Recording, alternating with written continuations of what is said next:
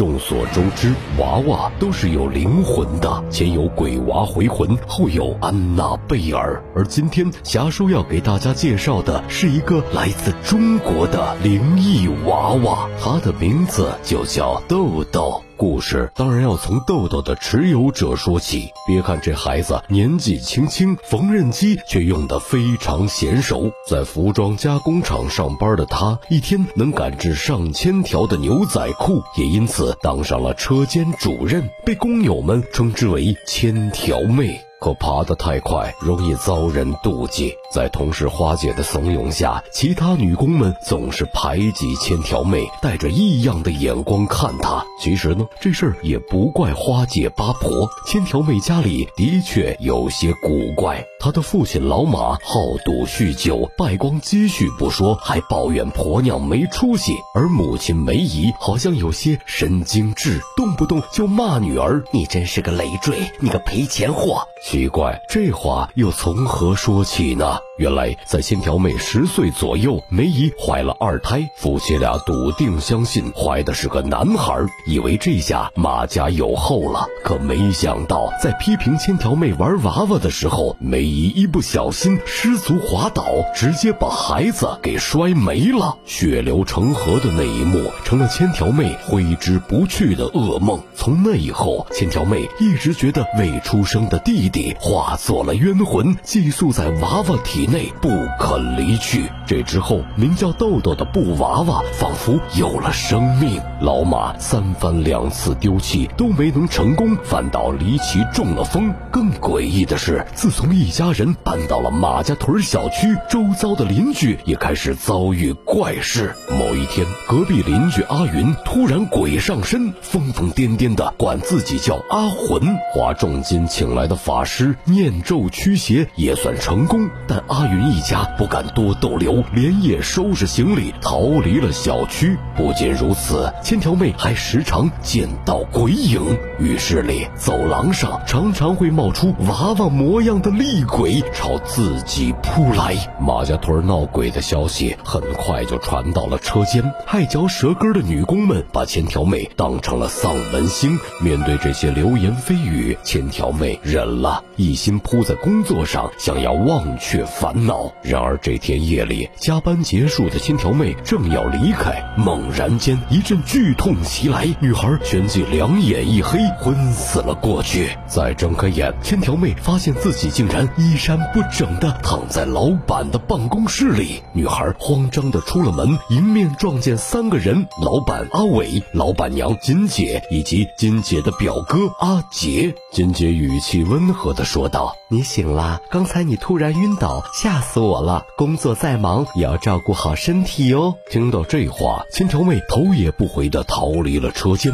回想起恍惚间看到的人影，女孩抱着娃娃哽哽咽地说道：“豆豆，你要帮我杀了这个人。我不知道刚才为什么会晕倒，但我可以肯定的是，我已经被那个了。”而那个我的人就是话还没说完，一辆货车呼啸而来，还好梅姨及时出现，女孩这才逃过一劫。可次日上班，半夜从老板办公室出来这事儿，不知道怎么的就传到了花姐的耳朵里，添油加醋，到处嚷嚷说千条妹和老板有一腿。本就委屈的千条妹这下也忍不住了，你再胡说，信不信我我就用针缝住你的嘴？花姐。本来还想嘲讽几句，撇下老板进门巡视，这才闭了嘴。转过头的千条妹没心思理会这些，因为她发现豆豆丢了。摸回昨晚那地儿，千条妹四下寻找，却看到一个男人走了上来。你是不是在找豆豆啊？咋的，不认识我了？我是你高中同学阿强呀，我们以前经常一起上学的，你不记得了吗？说着，阿强把豆豆递给千条妹。好巧不巧，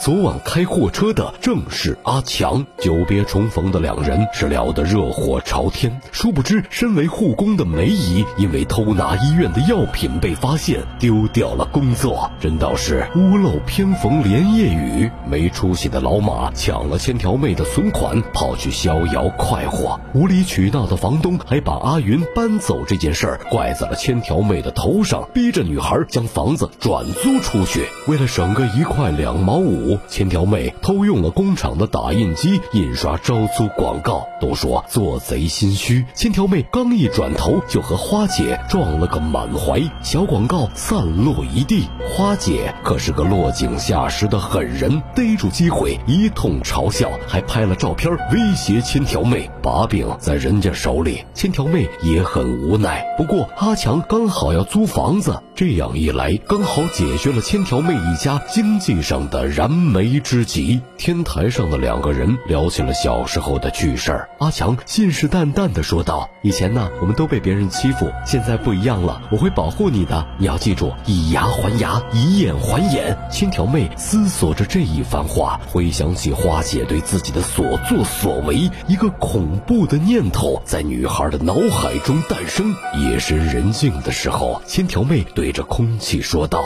豆豆，如果你能帮我干掉花姐。”我愿意付出任何代价。话音刚落，但见床边那团黑影一闪而过。这边喝晕了头的花姐怎么也想不到，今晚将是她的死期。只听见空气中传来一阵诡异的笑声。花姐再转头，一个身形扭曲、面目狰狞的鬼娃出现在了眼前。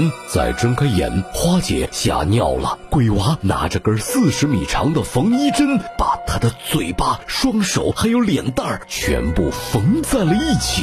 当钢针一下一下扎进眼球，伴随着一声凄厉的惨叫，花姐死了。这边刚解决完花姐，另一边的千条妹就觉察到了异样。透过床单的缝隙，千条妹隐约看见了老马和花姐的身影。千条妹被眼前的景象吓了一跳，慌慌张张地跑回了屋。她没想到自己的父父亲老马。也遭遇了不测。次日清晨，浴室里的水管中流出了无数的飞虫。等阿强爬上屋顶一看，好家伙，半人高的水箱俨然成了棺材，老马面目全非的尸体就飘在里面。虽说老马生前是个混账东西，但丈夫的死还是给梅姨带来了很大的打击。失魂落魄的梅姨收拾着老马的遗物，却在衣柜里找到了千条妹偷。藏的豆豆，梅姨无意间按到了豆豆肚子里的开关，千条妹的录音随即响起。豆豆，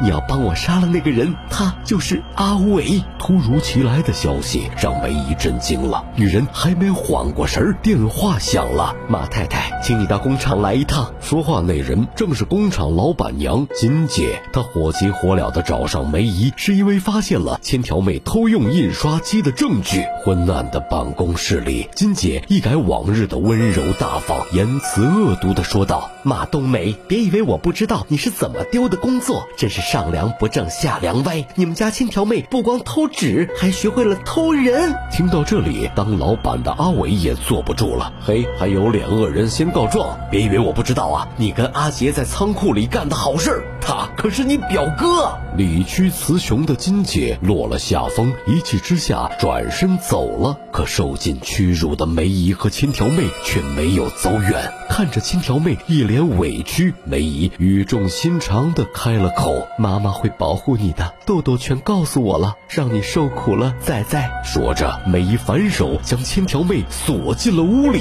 意识到不对劲儿的千条妹赶紧给阿强发了消息：“我妈她不知道怎么了，我感觉要出事儿啊。”然而话音未落，耳边传来了古怪的声响，白色鬼影迎面袭来，吓得千条妹两腿一软，昏死了过去。而另一边，接到千条妹的消息，阿强也慌了神儿，马不停蹄的就往工厂赶。千条妹猜的没错，梅姨抄起斧头，径直逼向了阿伟，她要让阿伟为自己的禽兽行径付出代价。可年过半百的梅姨，到底不是年富力强的阿伟的对手。混乱中，阿伟一记擒肘，直接让梅姨陷入昏迷。但阿伟没跑出几步，就听到缝纫机传来异动。就这么一愣神的功夫，闷头挨了一棍，瞬间不省人事。等阿伟缓过神儿，自己已经不能动弹了。而站在面前的不是别人，正是千条妹。看着千条妹冷若冰霜的面孔，阿伟哆哆嗦嗦的开了口：“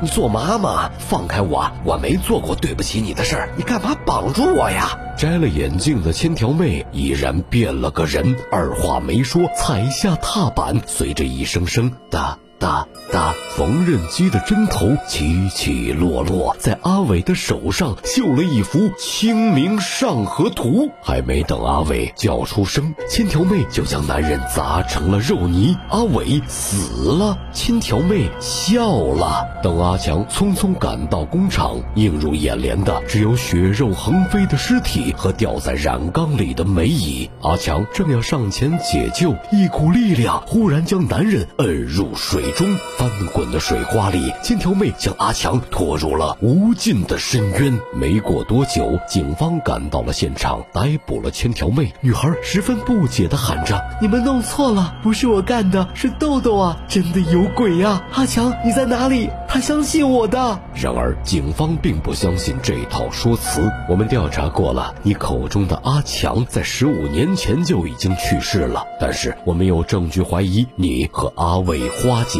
以及老马的死有关。看着电脑里的监控，千条妹不敢相信自己的眼睛。画面里持棍行凶的那个人，竟然是男人。埋藏在脑海深处的记忆逐渐苏醒，事情的真相终于水落石出。闹了半天，千条妹其实是千条哥。男身女相的他，从小就喜欢玩娃娃，没有半点男子气概。也正因为此。他才备受欺辱，父母是恨铁不成钢，车间女工更是笑他娘炮。长此以往，千条哥的内心逐渐扭曲，产生了性别认知的障碍，把自己当成了女人。遭受侵犯后，菊花残满地伤的千条哥幻想出童年伙伴阿强来保护自己。至于豆豆、鬼魂啥的，其实都是他人格分裂出的幻觉。所有的命案都是他自。自己下的杀手。不过阿伟这回死的是真冤枉。监控显示，对千条哥那啥的凶手其实是金姐的表哥阿杰。禽兽不如的阿杰，男女通吃，垂涎千条哥已久，所以趁着月黑风高，伸出了他的咸猪手。令人发指的罪行浮出水面，但千条哥再也看不见了。在监狱里的那个深夜，男人选择了自尽。也。对他来说，这才是真正的解脱。《双魂》这部小成本影片虽然情节有一些小 bug，但不得不说，导演在悬疑营造和细节把控上处理的相当不错。结局的这个大反转，其实在影片过程中都埋下了伏笔。例如，天台上晒的衣服都是男装，梅姨为什么批评千条妹玩娃娃？这么一想，是不是细思极恐？